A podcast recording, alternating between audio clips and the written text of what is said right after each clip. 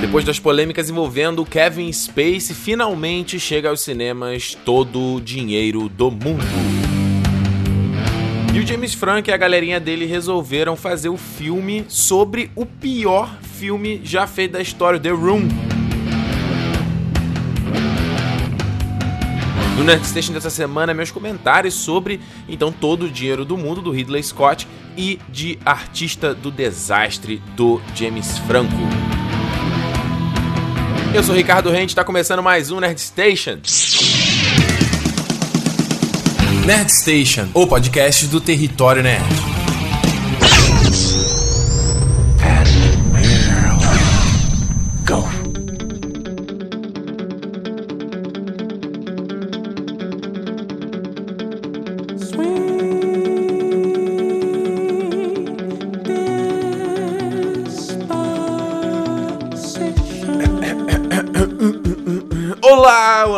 Começando mais um Nerd Station, mais uma semana, tô de volta, isso aí, duas semanas seguidas, no podcast, meu Deus, que surpresa, mas eu falei, eu falei, resoluções para 2018 é ser mais regular com o podcast, esse projeto que eu vou levando, sem como mudar, sem como mudar, desde 2009, cara, 2009 primeiro, primeiro Nerd Station, acho que foi, foi o review do uh, X-Men Origins Wolverine. Depois você ouve aí, pega aí no feed pra você ver que tristeza, como a gente sempre melhora. Se você quer um, uma, um estímulo para começar a produzir conteúdo, tu vai ver lá como era ruim hoje em dia, né? Tá ok, né? Tá fazendo. vai mais ou menos tudo mais. Ah, inclusive até essa semana aí eu postei no Twitter, é, eu tava, tava olhando meus arquivos aqui, que eu tava procurando um arquivo específico, e aí achei uns arquivos da época de. Eu, não tinha nem computador na época, eu fazia as coisas nos computadores dos amigos, brincando de Photoshop e tal. E aí eu postei no Twitter pra galera ver como é que era e tal. Porque na, na antes do Território Nerd, eu, entre aspas, tive um site que era o Paranoia, Paranoia Wallpapers. A ideia era ser, primeiro era ser um, um site chamaria Paranoia, que era só um nome que eu achava legal e eu queria usar, que tinha nada a ver com o tema. E aí, antes de ter o Paranoia, eu inventei de ter tipo um spin-off desse site que era o Paranoia Wallpapers, porque eu gostava de fazer papel de parede, sabe? Que hoje em dia acho que isso meio que morreu um pouco, né? A gente tem, tantas é, resoluções de tela diferentes, né? Do celular e de, do, mesmo no computador. Eu acho que isso meio morreu, mas para você que não lembra aí, né? No, nos anos 2000 era, principalmente no começo dos anos 2000, tinha muito isso, né? De você fazer papel de parede, de você entrar nos sites e baixar o papel de, o papel de parede de 800 por 600, depois é, 1024 por 768, aquela coisa toda. E aí, quando eu comecei a, comecei a brincar de Photoshop e tal, aí eu comecei a fazer. E a minha ideia era ter um site onde disponibilizar isso, entendeu? E eu, eu desenhei o site algumas vezes, mas nunca. Eu, eu cheguei a botar no ar uma época e tal mas nunca não perdurou, obviamente, até porque não, não, não é uma ideia que, sei lá, é muito longeva, né, de, de, de, seguir com o site no ar e tudo mais. Mas aí eu postei lá, tipo assim, as, as montagenzinhas que eu fazia de Cavaleiro Zodíaco, de, dos animes, né, dos mangás, melhor, né? Sempre que eu via alguma imagem legal em alguma revista, alguma parada impressa, eu escaneava que eu ia transformar em um papel de parede. Enfim, todo esse papo aqui em volta não tem nada a ver com o assunto principal. É, eu tenho que dar algum recadinho? Tem sim, tem que dar um recadinho. Os recadinhos de sempre é que quando você estiver ouvindo esse programa aqui, você está ouvindo na, na, na, no dia do lançamento, ou próximo dia do lançamento, saiba que acabou de subir lá no canal meu vídeo sobre os filmes que eu mais quero ver em 2018. Ricardo, meu Deus, está fazendo esse vídeo em fevereiro. Ah, sim, é, o vídeo não era pra sair em fevereiro, mas só vai só tô conseguindo sair agora e tal. Mas ainda o tema não tá velho, entendeu? Porque nenhum filme que eu falei no vídeo ele estreou no Brasil ainda. Ele vai começar a estrear agora a partir de fevereiro com Pantera Negra. Até porque agora, né, em, janeiro, fevereiro, no Brasil, você tá estreando os filmes, o, o, que sobrou de 2017, né? Só que eu já vi esses filmes, tipo, o Todo o Dinheiro do Mundo, que eu vou falar pra vocês, eu vi ano passado, Artista do Desastre, é Projeto Flórida, é Lady Bird, todas esses eu já vi ano passado. Então, é, o, o tema não tá velho. Inclusive, eu já falei sobre esses filmes, se você não, não tá sabendo, eu já falei sobre esses filmes é, no meu vídeo de melhores de 2017. Eu falei do A Forma da Água também, o Três Anúncios para um Crime, que estreia, estreia agora em fevereiro também, né? Então, eu, eu vou fazer um vídeo ainda no canal uh, falando sobre todos esses filmes indicados ao Oscar. Eu, eu, eu ainda vou gravar, porque tá faltando. Eu assisti o The, essa semana eu assisti o The Post, né, do Spielberg, adorei o filme e ainda falta falta ver o caraca, o Destino de uma Nação e o A Trama Fantasma. Esse, o Trama Fantasma eu não, eu não sei, porque só tá passando no cinema dos velhinhos, é longe de casa. Eu tô preguiça de ir lá, que é longe, o cinema é longe. Uh, mas o Destino de uma Nação talvez eu já veja na semana que vem. Uh, e acho que é isso, então. Talvez, provavelmente também, no momento que está ouvindo esse programa, também já esteja no ar aí os uh, alguns análises de trailers, né? Porque no domingo agora acontece o Super Bowl. Tô gravando antes, né? Do domingo, tô gravando no sábado. Mas se rolar algum trailer interessante, então deve ter review lá também lá no canal, lá, lá análise e tudo mais. Então é só você entrar aqui na descrição desse, desse podcast aí no teu aplicativo e na parte de informações tem o link todinho, entendeu?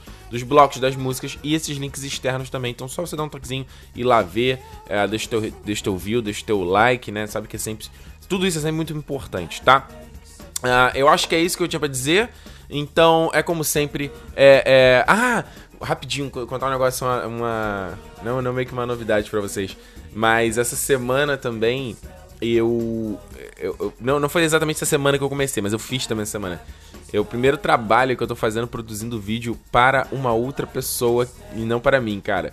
E muito, isso é muito, muito legal, entendeu? Eu tô ajudando um, um conhecido daqui, ele tá precisando de um de uma mão num, para resolver um vídeo e tudo mais pra empresa dele, e aí eu me disponibilizei, falei, e, e, é, curiosamente, ele é, ele é ele fala inglês e tudo mais, mas ele fala português, então ele vê os meus vídeos.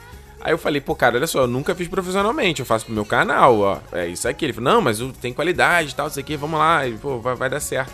E aí eu, pela primeira vez, tô fazendo pra fora e eu fiquei super tenso, né, pra fazer tudo direitinho, não errar, não ficar parada sem foco, ou áudio ruim, essas coisas, né. E felizmente ficou tudo bonito, tá tudo que foi filmado ficou bem legal. Eu ainda vou editar, vou começar a editar agora essa semana, depois que sair esses vídeos no canal. E aí, quando tiver pronto, tiver aprovado e tudo mais, eu vou disponibilizar o link para vocês. Eu vou falar lá, né? Posto no Twitter e tal. E aí vocês vão poder ver e, e prestigiar. E tomara que dê certo, né? Porque é legal, é muito legal. Esse trabalho é uma coisa que dá muita. Dá muita satisfação, né? E quem sabe, vai que eu, vai que eu consigo, consigo continuar fazendo isso, né? Porque fazer para mim é uma coisa, mas eu adoraria, por exemplo, produzir um, um, um canal no, do, no YouTube, sabe? para alguém. Cara, pô, quero fazer um canal.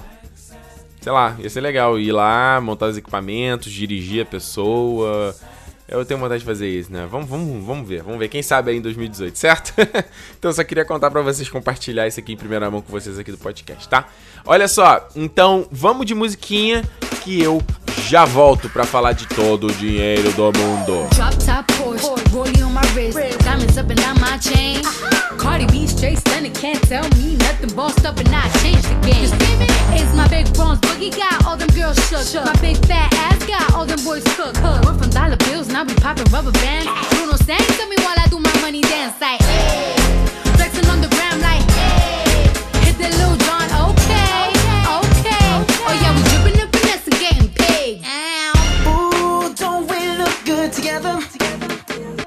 There's a reason why they watch all night long. All night long.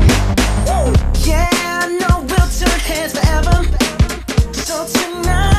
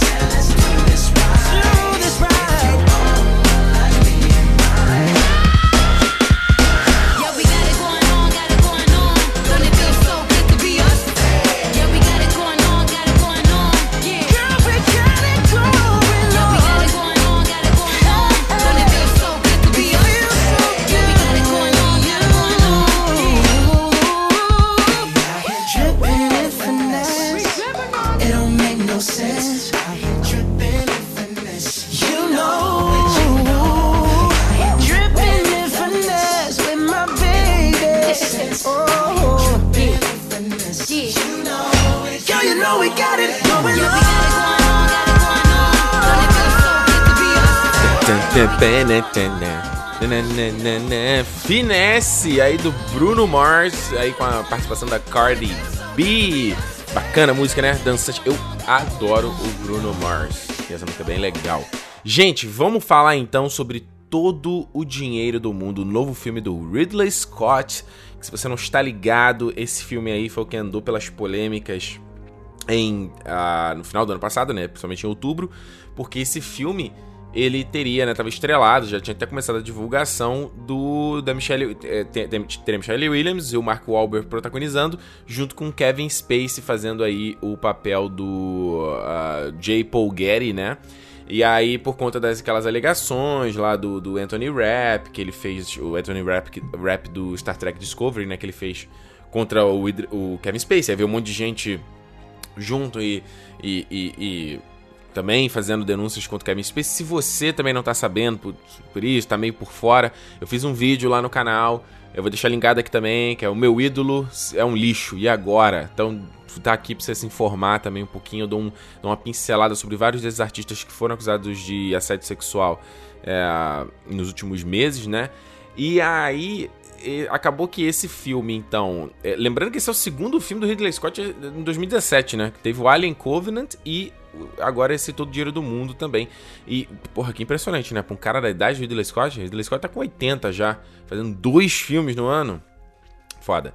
E aí, por conta dessas polêmicas, eles, o, o, Ridley Scott então decidiu refilmar todas as cenas do Kevin Spacey numa parada sem precedentes em Hollywood, ninguém nunca viu isso acontecer.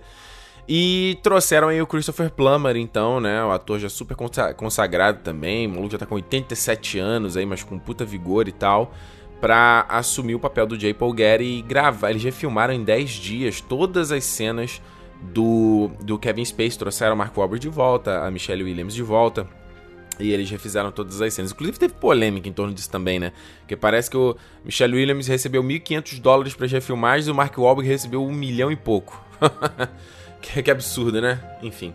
Uh, e aí acontece o seguinte: que, de que, que é essa história, né? Como é que funciona essa história? Esse foi um caso real. Esse J. Paul Getty é, é, um, é um cara que realmente existiu. Ele era um empresário, ele trabalhava na, na indústria da, do, do óleo, né? Da, da energia é, fóssil, né?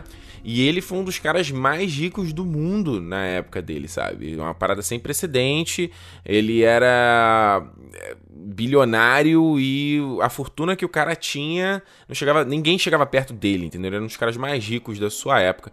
Ele já morreu e tal e tudo mais. E a história, essa história é real quando o, o o neto dele, que também tem o nome dele, que é, é o John Paul Getty III, foi sequestrado e aí os caras cobrando, né, o, lá um, o resgate e ele, o Paul Getty, se recusou a pagar o resgate.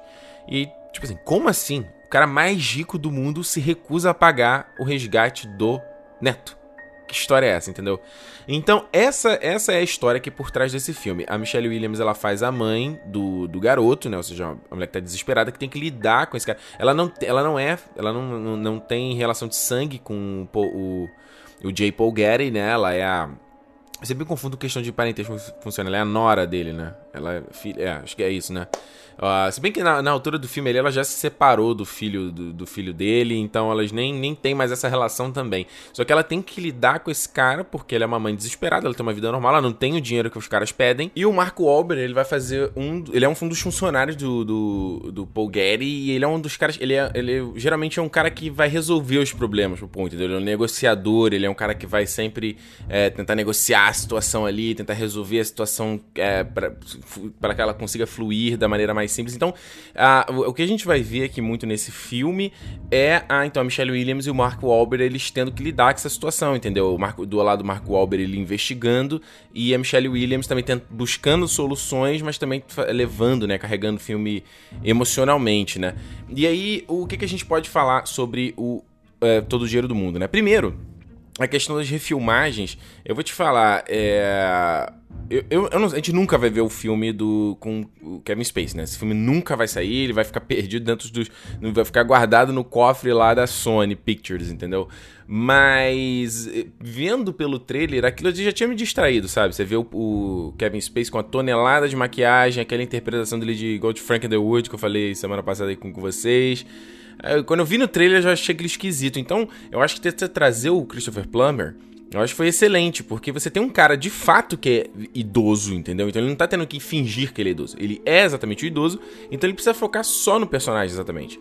E, inclusive, teve notícia, é, é, até o próprio o Christopher Plummer falou aí, já em entrevista, que é, é, os produtores eles estavam entre ele e o Kevin Spacey para fazer esse filme, só que eles foram com o Kevin Spacey porque por conta do o Kevin Spacey tipo tem um nome mais conhecido, é um cara mais novo, entendeu? Então assim, para ia ser melhor para promover o, o, o filme, o movie, o filme do que o Christopher Plummer. Mas eu acho que o Christopher Plummer ele traz, então só a questão de de fato ser um cara mais velho e tudo mais, mas o fato de, de uma interpretação muito, muito seca às vezes, sabe? Muito dura e muito intimidadora, sabe? De, do cara ele ele falar às vezes uma coisa e sem às vezes muitos trejeitos, sem muitos movimentos, às vezes, às vezes no olhar é, é, e aquilo gera um, um, já te intimida, sabe? Porque fato é que esse, esse cara, né, não não vi nada dele real, nem documentário, nem nada disso, mas pegando do personagem, pelo menos do filme, é, é, muito doido de você tentar entender qual é o mistério, sabe, dessa criatura. O cara que ele, ele, ele tem toda essa fortuna, o cara é o mais rico, o cara tem um puta poder mas era um cara estranho de se entender, sabe? Era um cara recluso, um cara meio até paranoico, sabe? Porque sempre tem gente querendo tirar vantagem por ele ser rico. Então tem aquela coisa de ele nunca saber se da, da, da honestidade e sinceridade das pessoas que estão à volta dele, entendeu? Tem uma parte muito bacana do começo do filme, onde a, o Paul Getty, então, né, ele se aproxima do filho dele e do, desse, do Paul Getty III, que é o que é sequestrado, quando ele ainda é criança. Uh, ele, ele, ele volta a ter contato com o filho dele, e aí tem umas sequências do Paul Guedes, tipo, interagindo com o, o, o neto dele, entendeu? Deles. Ah, dele. O, o Paul Getty falando um pouco da, do, das crenças deles, dos pensamentos, dando algumas lições. Aliás, são umas cenas que, fotograficamente falando, são lindas, sabe? Até pensar que cara, os caras filmarem 10 dias tudo isso, falar, caramba, os caras conseguiram recriar, né? Fazer uma coisa bonita, não, não parece que foi nada corrido. Então, eu acho que da parte do, da parte do Plummer, inclusive, até qual vai ser a conclusão do personagem, é, eu acho que ele traz essa dureza, sabe? Ele traz essa, essa imponência ao papel. É isso que eu ia dizer, traz imponência que o personagem impede. E a Michelle Williams, assim, para mim, ela sempre, ela sempre manda bem, acho que ela sempre consegue carregar o filme uh, e entregar muito verdadeiramente as emoções, entendeu? E eu acho que no caso dela sendo a mãe, ela, tipo assim, ela, ela em nenhum momento no filme ela quer se ver envolvida com essa família e com esses negócios. Tipo, a gente tem a nossa vida aqui, a gente tem uma vida humilde, mas a gente tá longe dessa loucura. E ela é atraída por esse tipo de coisa. E ela simplesmente tá desesperada pela vida do filho, mas ela tem que lidar com esse cara que o cara acha, mais uma vez, que ela também é uma oportunista, entendeu? Que ela, tipo, ela tá querendo é, tirar algum, alguma graça dele, tá querendo tirar o dinheiro dele, até porque o, numa parte do filme, isso aqui não acaba nem sendo spoiler, né? Porque é um, é um pouco da parte da história, mas não estraga nenhum ponto principal do filme. É, se descobre que o próprio o garoto ele já tinha meio que tentado tramar o próprio sequestro dele justamente para ter uma grana, sabe? Ah, aquela coisa, né? O, o maluco playboyzinho não tem problemas, grandes problemas na vida e tá querendo criar problemas para si, né?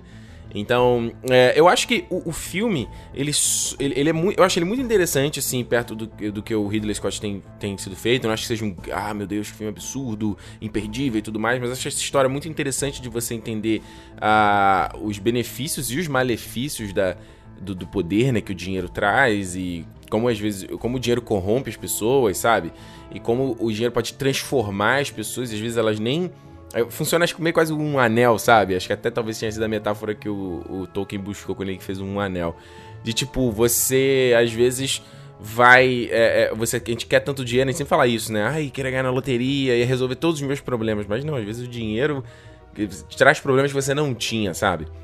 Uh, e quanto ao Mark Wahlberg, eu acho que ele tá fazendo aqui o que ele sempre faz, que ele até entrega, sabe? Como aquele leading man, assim, dos filmes, e é um personagem ali que tá no centro da ação. Tem, o filme não tem nenhuma sequência de ação é, chocante e tudo mais, ele é um filme bem mais, mais é, uh, num ritmo mais desacelerado, entendeu? Desse ponto de vista. É mais a questão de você entender o lado da família, tentando resolver essa situação, e o garoto preso e ele, co como é que é, é, como é, Qual é a vida dele ali junto com os, os, seus captores, sabe? Então, eu acho que em algum ponto do filme, o filme ele perde um pouco o o pique, sabe, da história que ele tá contando. Eu não sei se daria para ter dado uma cortada aqui e ali, ter deixado o filme mais enxuto, ter deixado o filme mais direto. Mas por outro lado também pensei que o, o, o, acho que o filme passa um pouco essa sensação de meio que parece que nada tá se movendo, sabe? E, com, e que essa é a sensação de que a, a, a Michelle Williams ela sente no filme. De tipo assim, meu filho tá lá e, e, nada tá sendo resolvido, sabe? Isso já era pra ter sido resolvido. Tipo, nada tá, tá de fato acontecendo, os dias estão passando e nada, nada de fato tá acontecendo. Então, às vezes eu falei, pô, não sei se foi uma intenção exata do Ridley Scott ou simplesmente isso aconteceu. De tipo, o filme também passa isso pra gente. De você ficar, caramba, resolve logo isso, sabe? E a coisa não, não se resolve. Então. Uh, eu acho que, enfim, eu achei uma história interessante, acho que a conclusão dela é até poderosa, assim, do ponto de vista do personagem do, do Paul Getty, obviamente, né? Uh, e vale dizer que essa história vai ser adaptada, né? Já está sendo adaptada de novo agora para 2018, né? Que é o Danny Boyle aí, do, do Transporting, do Quem Quer Ser o Milionário, né? Ele está dirigindo aí um filme, uma, um filme, uma série pro FX, é, do, com a mesma temática do Paul Getty e tudo mais. Da série, a série vai se chamar Trust. Então você vai, então a gente vai ter aí o Donald Sutherland, né, fazendo o papel do, do do Paul Getty, mas você tem a Hilary Swank, então, fazendo o papel que é da Michelle Williams agora. Vai ter o Brandon Fraser também nessa série. Acredito que, então, que ele vai fazer o, o, o, o detetive, né? O que é o, o, papel do Mark Wahlberg aqui e tudo mais. Então vai ser adaptado essa série de novo agora para 2018. Ainda não tem data para estrear e tudo mais, mas você vê que os filmes. As duas produções estão saindo ao mesmo tempo, na né? mesma história desse personagem. Enfim, se você assistiu todo o dinheiro do mundo Coloca aqui na descrição, aqui lá no site, na melhor, Território Nerd. Às vezes eu acho que eu tô no YouTube, né? territorionerd.com.br barra podcast ou me manda mesmo no, nas redes sociais, eu gostaria de saber. Eu, é sempre melhor ter no site que no site fica guardado, né? Eu sempre falo isso, né? Ficar sem guardado no banco de dados lá na rede social se perde, eu posso não ver a sua mensagem e eu quero ver. Certo? Então, vamos de música e eu já volto para falar de O Artista do Desastre. Daqui a pouco eu tô de volta. Everyone knows all about my my heart somewhere. I wanna go there, still I don't go there. Everybody says, say something, say something, say something, say something, say something, say something.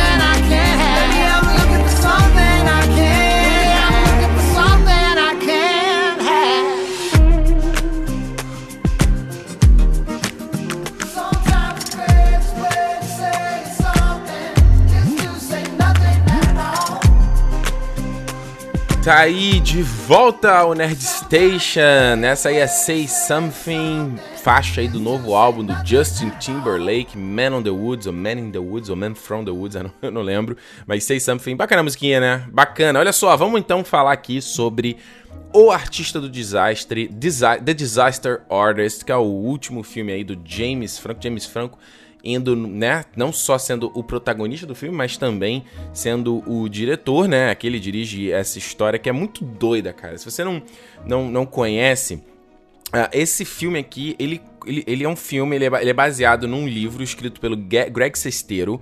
E esse cara, o Greg Sestero, ele era amigo de um cara chamado Tommy Weasel.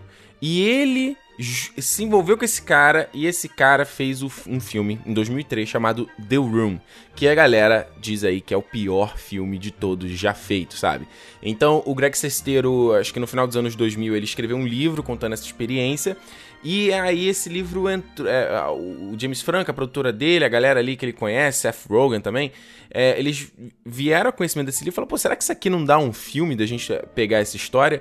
E eu vendo uma entrevista com o James Franco, ele falando também, assim, que ele achava meio, achou meio bizarro, assim, a ideia desse filme, é, o Tommy Weasel ser é, é meio bizarro, tudo ser meio bizarro, mas ele lembra de, de, do, do, The Room na época que, ele, que, ele, que esse filme existiu, entendeu? Agora, o que eu mais doido é o seguinte: o Tommy Weasel, que é esse cara por trás do The Room, ele é um cara, ele é uma figura. Ele é um cara muito doido. Ele parece um vampiro, sabe? Ele tem um cabelão comprido, se você nunca viu. Ele usa um monte de cinto, um monte de acessório, sempre óculos escuros. Ele fala, gente, assim, cavarra meu mole, entendeu? É, ele tem um. Ele fala que ele veio do interior dos Estados Unidos, mas ele tem um sotaque meio europeu. É uma mistura, uma loucura, sabe? E aí, pegando até pela história do filme, ele então, é, o Greg, Greg Sestero, ele quer ser um ator. Quem faz aqui o, o Greg Sestero no filme é o Dave Franco, né? O irmão do James Franco ele, ele quer ser ator e aí ele não tá, não tá dando certo a história e por isso que ele encontra o Tommy Weasel e aí eles vão para Los Angeles buscar é, despontar né, na carreira deles e o Tommy Weasel não consegue, sabe? O, o Greg Sestero começa lá, tira fotos, né, os headshots, né, que é o tradicional, vai, começa a fazer um comercial aqui e ali, participação em séries, começa a ter a carreira dele acontecendo. Mas o Tommy Weasel não, porque ele é, ele é bizarro, assim, para dizer o mínimo, entendeu? Ele não se encaixa, o perfil dele não se encaixa num perfil de Hollywood, sabe? Que é, é num typecasting pra, pra qualquer produção, sabe? E aí o cara frustrado em não ver a vida acontecendo e querendo também viver esse sonho, ele decide fazer o próprio filme, entendeu? Escrever o próprio filme, dirigir e financiar o próprio filme. Tirou. O cara, é, é, ninguém também sabe, isso é uma história real, que o cara, é, ele gastou que 6 milhões para fazer esse filme, o The Room, entendeu? E aí, tanto que o The Room acho que foi exibido em oito cinemas em Los Angeles. Foi tipo assim, foi mega poucos lugares que decidiram exibir esse filme. Ele comprou alguns espaços é, publicitários para divulgar, sabe? Alguns outdoors. Uh, dizendo lá, você sabe o que é o The Room, entendeu? E tinha um telefone. E aí as pessoas ligavam e era o Tommy Wiseau falando, ah, The Room é meu, meu filme e tal, não sei o que, você vai lá assistir e tal. É muito doido, né? A história é muito doida. Então, o filme do, do James Franco é exatamente todo é, é, isso aqui que eu tô contando para vocês, entendeu? Como eles, como surgiu esse filme, como esse filme aconteceu e como foi a produção, né, por trás das cenas ali e tudo mais, é, e, e, o desenrolar de todo de, de, de, toda a história desse personagem, né, o Tommy Weasel, porque o mais doido é que esse filme, esse filme é uma merda mesmo, a história é uma bosta, tipo, o cara não sabe fazer o filme, entendeu? Tem, é, o cara não sabe o básico do processo de fazer um filme, entendeu? De iluminação, de enquadramento, de como você vai fazer a montagem de uma cena. É, as interpretações são completamente exageradas, sabe? Se você, você procura no YouTube, eu nunca vi o The Room, mas eu já vi, eu já vi várias cenas do filme, justamente da galera fazendo sacanagem no YouTube, entendeu? Com as cenas, é, I did not hit her, it's not true, I did not. é muito, muito doido, entendeu? É, só que esse filme, contra qualquer expectativa, ele virou um culto, cara. Um culto. As pessoas, tipo, caralho, The Room, já viu The Room, não sei o quê. Virou tipo aquela coisa, aquele guilt pleasure da galera de querer assistir junto, porque o filme é muito ruim, você fazer uma graça dele junto. Então, ao meu, ao meu ver, essa é uma, o The Room, essa parada toda, é uma parada muito norte-americana, entendeu? A gente do Brasil não sabia disso. A gente tá sabendo agora por causa do filme de James Franco, mas. E eu sabia porque eu já vi alguns youtubers americanos que eu sigo falando sobre isso, sobre The Room e tudo mais, mas eu não sabia até antes. E o mais doido é que quando eu fui na, na sessão de voz o artista do desastre, eu achei que a, sessão ia estar tranquila. Cara, tava lotado, eu quase não consegui lugar, assim, eu ia ter conseguido lugar na frente da tela, porque não, essa, sessão, essa sessão específica não tinha assento marcado. A sala lotada e a galera pirando com o filme, cara. Tinha um grupo no meio da sala que eles não podia aparecer o James Franco interpretando Tommy Weasel, que eles davam risada, sabe? É, e curtiram. Terminou o filme, a galera batendo palma e deu, vibrou. Eu, eu, engraçado que eu fui contagiado pelo pela, pela animação da galera, sabe? Porque justamente a galera fazia esse. Essa reverência, né? Ou virar esse culto, né? Essa, essa galera. Essa, esse, esse, essa piada interna né, dos grupos e tudo mais. Tem até uma, uma youtuber que eu sigo no, é, no, no, YouTube e tudo mais, é o que eu já vi ela falando, que em Los Angeles a galera faz exibições, às vezes exibição de meia-noite do The Room, e o Tommy Weasel já aparece, dá autógrafo, tira foto, entendeu? Então virou esse culto, essa, essa bizarrice, e por isso que veio o livro, e por isso o interesse de fazer o filme, entendeu? E o legal desse filme, assim, é. Eu acho que o James Franco, ele. A galera tem. Tem a galera tem um ódio de James Franco, sabe? Mas eu acho ele um cara muito legal, muito competente. Inclusive, esse ano ele também tava no The Deuce, né, da HBO. Eu vi, vi dois episódios, não consegui ver mais, mas tava bem até onde eu vi. É. E ele aqui, como Tommy Weasel, eu acho que é um erro e acerto, entendeu? Tem horas que ele convence muito como Tommy Weasel, é, nos trejeitos, na maneira dele se comportar, na maneira dele olhar, na maneira dele falar. Em algumas cenas, para mim, ele tá só fazendo uma caricatura, entendeu? Porque é muito difícil também. O Tommy Wiseau é um cara muito esquisito. Então sempre parece uma parada muito falsa, entendeu? Mas o cara é realmente desse jeito. Então, é, já tendo visto o Tommy Wiseau falando tudo mais, algumas cenas eu falei, ok, eu acredito que o, Tommy, o, o James Franco é esse cara, e outras cenas eu achei super caricato, sabe? O, o filme, de, o filme ele essencialmente vai do ponto de vista do Greg, entendeu? Do Dave Franco. Porque é esse cara acompanhando a história do Tommy Weasel fazer esse filme e, e, obviamente, o filme ser exibido e virar uma chacota e tudo mais. Mas o legal do, do artista do desastre, esse filme aqui, é exatamente, eu acho que ele não fazer, não fazer deboche da, da situação, entendeu? Porque eu acho que seria muito fácil ele simplesmente pegar e fazer graça debochar, olha que ridículo, olha que merda esse filme, olha que coisa tosca, sabe? Como todo mundo faz. Mas não que eles coloquem, coloquem uma, uma água com açúcar no filme, não, não, não nem acho que seja exatamente isso, mas é, ele brinca com a questão de tipo, porra, o Tommy Weasel, ele sempre que ele queria ser um ator, ele queria ser famoso, né? Ele queria estrelar filmes e tudo mais ele não conseguiu, mas ele foi atrás desse sonho dele e de uma certa forma ele conseguiu. Ele não conseguiu pelos meios tradicionais, mas ele é famoso hoje, né? Tem a galera que reconhece o filme dele, tem a galera que cultua o filme dele, ele tira foto, dá autógrafo, então, então, ele, então ele de certa forma ele conseguiu atingir esse sonho, sabe? É, quem viu aí o Globo de Ouro, sabe? Ele foi. Acho, o James Franco. O James Franco ganhou alguma categoria, não tô lembrando de cabeça agora. É, e aí, não sei se, não sei se você ouviu viu isso, mas tipo, o Tommy Wiseau tentou falar e a James Franco cortou ele, porque o Tommy Wiseau é muito esquisito, sabe? Ia começar a falar um monte de baboseira, ele corta o Tommy Wiseau. Então, tipo assim, o cara, ele conseguiu estar tá ali onde ele queria, entendeu? Tem um filme, olha que doido, tem um filme sobre o filme que ele fez. Então, enfim, o, o, o artista do desastre, eu acho principalmente para quem tem aspirações artísticas, tipo como eu, né, que faz, que tem, quer, quer se expressar artisticamente é, eu acho que esse filme acaba sendo inspiracional em algumas, alguns momentos, sabe? De. É, justamente mostrar que, cara, às vezes você. Às vezes a gente não consegue, pelos meios, entre aspas, oficiais ou pelos meios tradicionais, seguir num sonho que a gente tem. Mas às vezes da, da pedra no meio do caminho tem um outro caminho, entendeu? Deu pra entender isso? Tinha uma pedra no meio do caminho, só que nessa pedra tinha um outro caminho. Então daí você vai chegar e vai, vai buscar o teu, teu outro, a tua direção, sabe?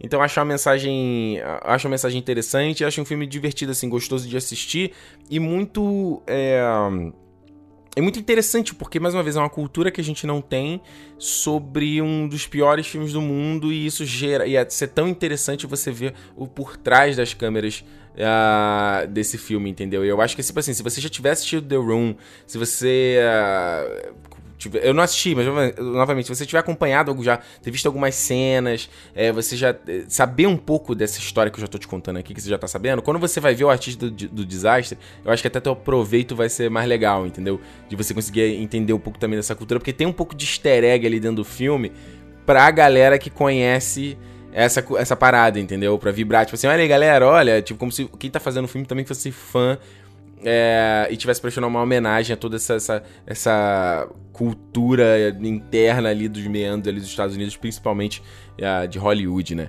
Então é isso aí, fica aí a, aqui meu, meu review, mais ou menos, os meus comentários, então, para todo o dinheiro do mundo e para o artista do desastre. Como eu falei você, com vocês no, na, no, no Nerd Station da semana passada, a minha ideia agora é jogar aqui nesse. É, aqui no Nerd Station alguns reviews que não vão ganhar espaço no canal, eu não vou fazer por N motivos.